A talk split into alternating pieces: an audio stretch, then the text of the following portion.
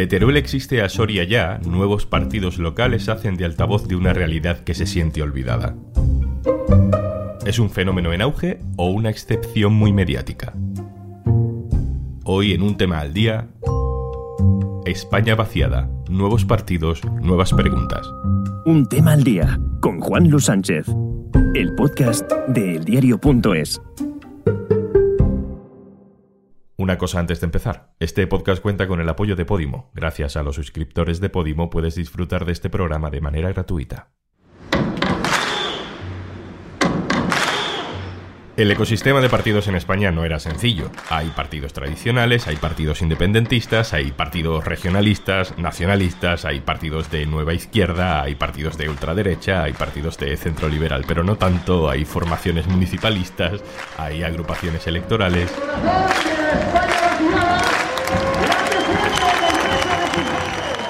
Y ahora, al eje izquierda-derecha y al eje de lo nuevo contra lo viejo y al eje nacionalista, hay que añadirle otro, el de la España vaciada.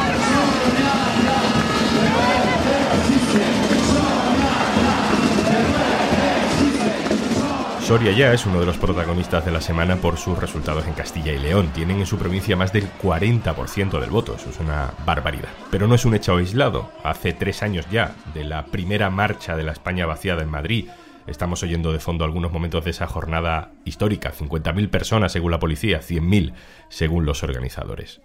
Soria ya, Unión del Pueblo Leonés, Teruel existe, son los primeros éxitos de algo que es un fenómeno con futuro o es una excepción.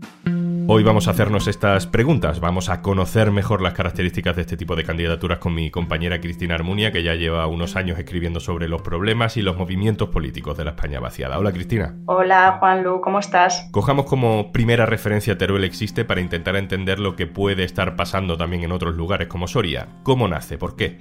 Teruel Existe decidió presentarse a elecciones porque después de más de 20 años de manifestaciones, de estudios sobre despoblación, de reivindicaciones de todo tipo, sintieron que no habían conseguido nada. Ese es un poco el germen de, estos partidos de, de la España vaciada. Hace tres años nos contaban en una entrevista en el diario.es que solo les quedaba manifestarse en la luna y no lo decían en tono de broma, lo decían casi casi en serio. Teruel, por ejemplo, pues tiene lastres como que es la única capital de provincia sin conexión directa con Madrid en tren o por autovía. Ir y venir eh, desde allí hasta Madrid eh, son entre 4 y 5 horas para un trayecto de menos de 300 kilómetros. Tiene poca oferta educativa y bueno, estos son solo un par de ejemplos. Entonces, allá por el 2019 decidieron presentarse a elecciones generales y fue muy impactante. Pero el Existe fue la fuerza más votada de la provincia por aquel entonces y se acaba de repetir eh, con Soria ya este fin de semana. Cristina, ¿Tú crees que hay un elemento común ideológico a este tipo de candidaturas?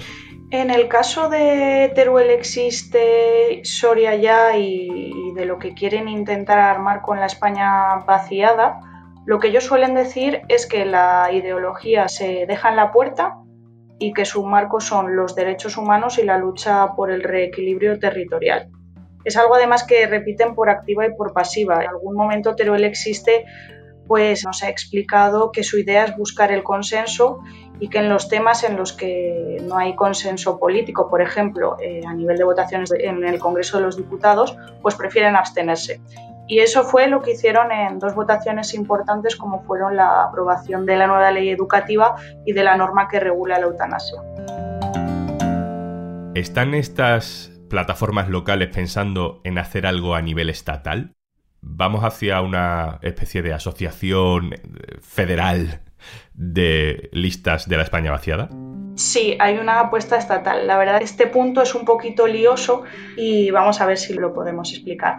Cuando se convocaron las elecciones en Castilla y León, la España vaciada estaba estudiando cómo articularse para próximos comicios, ya fuesen autonómicos, eh, nacionales, municipales. Unos meses antes, en un encuentro en Priego, el movimiento social, o sea, la plataforma de la revuelta de la España vaciada, había anunciado que iban a crear una herramienta política. Así que por un lado tenemos Teruel Existe, que es una agrupación de electores y que eligió precisamente esa fórmula para mantener la esencia de lo que es un movimiento ciudadano.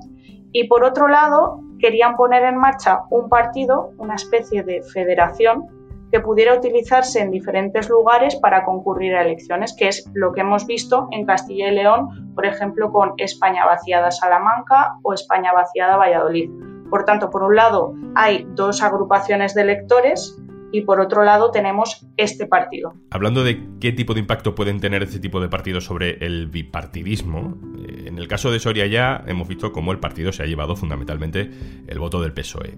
¿En el caso de Teruel existe fue así también? Efectivamente, Unión del Pueblo Leonés y Soria ya, en el caso de Castilla y León, conseguirían representación a costa del PSOE si se repitiesen estos resultados en unas generales.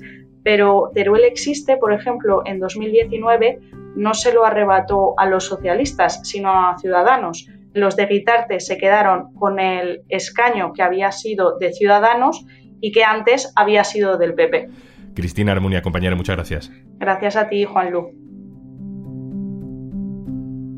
El PSOE ha encargado esta semana un informe interno para ver qué ha pasado exactamente con Soria ya y si hay riesgo de que pase lo mismo en otros territorios. Vamos a ver qué nos dice sobre el impacto de la España vaciada sobre el sistema de partidos que tenemos en España. Pablo Simón, politólogo. Hola, Pablo. Hola. ¿Cómo lo ves? ¿Tienen PP y PSOE motivo de preocupación? Yo creo que se trata de un fenómeno en auge porque hay varias pulsiones que empujan a que haya demanda por este tipo de plataformas. Lo hay porque evidentemente estamos ante una dinámica de sentimiento de agravio por parte de algunas regiones que han tendido a movilizarse políticamente durante los últimos años ante una sensación evidente de abandono. Hay además una estructura de competición partidista que facilita que puedan surgir nuevos partidos porque la situación todavía es volátil. Tenemos un contexto, además, en el que la formación de mayorías en el Congreso es inestable y, por lo tanto, con muy pocos diputados puedes condicionar el resultado de las elecciones y, por lo tanto, conseguir también rendimientos para tu territorio. Y además hay un elemento incluso del propio sistema electoral que facilita el que este tipo de plataformas puedan tener éxito, porque realmente los territorios del interior de España tienen un sesgo de prorrateo y esto hace que con muy pocos votos tú puedas conseguir un diputado en el Congreso. Yo creo que estos elementos de estructura, pero también de coyuntura política, facilitan el que este tipo de plataformas puedan ir emergiendo en diferentes provincias. Lo que todavía no sabemos con certeza es dónde lo harán con mayor o menor intensidad. Y yo creo que lo que hemos visto en Castilla y León demuestra que en algunos territorios sí que son viables, pero en otros, sin embargo, son más expectativas que realidad. ¿Hay un patrón que pueda relacionar de alguna manera la ausencia de un nacionalismo regional fuerte con la presencia de un localismo que sí lo sea? Yo creo que hay cierto patrón. Estas plataformas territoriales tienen más éxito en aquellos lugares en los que existe un sentimiento de identidad regional más débil, no existen partidos nacionalistas o independentistas, pero al mismo tiempo hay una desarticulación de intereses porque la oferta de partidos está cambiando. De tal manera que podemos ver que emerge en otros lugares en los cuales no haya un nacionalismo muy intenso, pero en un contexto parecido al que también se vivió, por ejemplo, en los años 80 en España, cuando emergieron partidos regionalistas de carácter moderado, muchos de ellos recogiendo restos de antiguas élites que venían de la UCD o que estaban en el CDS. Así que hasta cierto punto podríamos estar viendo una dinámica parecida a la que vimos con el surgimiento de la UCA en el contexto, por ejemplo, del norte de España o Unión Valenciana u otros partidos también de carácter regional pequeño. En este caso es verdad que más marcadamente derechas. En este caso no está tan claro en todos los contextos cuál sería la ideología, pero que desde luego se desarrollan en aquellas comunidades autónomas en las que no hay partidos regionalistas fuertes preexistentes. Siempre que surgen nuevas candidaturas, nacen con esa pretensión de no marcarse demasiado ideológicamente. ¿Ves tú algunos elementos comunes a todas estas candidaturas desde el punto de vista ideológico? Yo creo que sí es relevante poner énfasis en que independientemente de cuál sea la orientación del votante, lo que sí estamos viendo en España es que hay un creciente solapamiento entre la competición izquierda-derecha y la competición territorial, de tal manera que un voto de castigo a la izquierda o de refugio de la izquierda ante el descontento con el gobierno nacional sí que podría verse en mayor medida en este tipo de plataformas, porque al fin y al cabo no supone el saltar de bloque de una manera tan contundente. Y ya hemos visto en otras elecciones, como por ejemplo el contexto del año 2008, en la cual la victoria del Partido Socialista se apuntaló mucho sobre la capacidad que tenía de absorción de votante proveniente de partidos regionalistas, nacionalistas e independentistas. Y una cosa más, Pablo, ¿puede ser que este tipo de candidaturas también estén funcionando como una manera nueva de dar salida a ese desencanto con la política, con el bipartidismo? Sí, creo que tiene cierto sentido. A la hora de la verdad estamos viendo que nuestro sistema de partidos se deshilacha en dos direcciones. En la dirección izquierda-derecha, porque hemos visto el surgimiento de Podemos a un lado, pero de Vox del otro, pero también en términos de la identificación por lo que toca al modelo de Estado o, si se quiere, la identificación nacional. Y ahí es cierto que aunque Vox también recoge el descontento con el centralismo, tiene cierta razón de ser también el que haya una tendencia a que se manifieste no solo el independentismo de una manera más importante en la representación de nuestro Congreso, el Parlamento, sino también de este tipo de movimientos localistas que efectivamente recogen el descontento con la oferta política tradicional y que hasta cierto punto suponen una marca de refugio para aquellos ciudadanos que siguen insatisfechos con cuál ha sido la gestión que ha habido hasta ahora de estas nuevas expectativas políticas por lo tanto, en última instancia, lo que estaríamos viendo es que el sistema de partidos español aún no está en equilibrio. Es decir, que la oferta partidista se continúa moviendo, e igual que hemos visto que se movía y se agitaba en la izquierda y en la derecha, ahora estamos viendo que también, por lo que toca a la representación de plataformas territoriales provinciales, podría hacerlo, en paralelo también a, por ejemplo, la mayor representación del independentismo catalán en nuestras instituciones y que ambas dinámicas sean perfectamente compatibles. Pablo Simón, muchas gracias. Muchas gracias, un abrazo fuerte.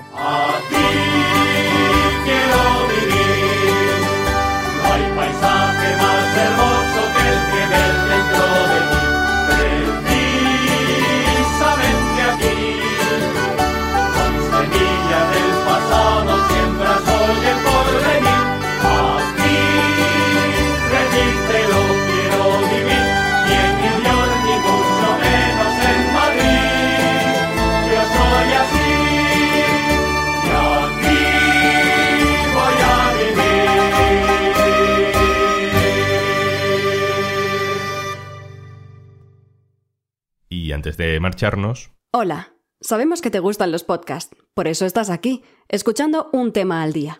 Lo que también sabemos es que encontrar qué escuchar después de este podcast puede ser una tarea ardua. En Podimo te lo ponemos fácil. En nuestra app encontrarás los mejores podcasts exclusivos en español, una sección con el mejor contenido infantil y miles de audiolibros para entretenerte cuando y donde quieras.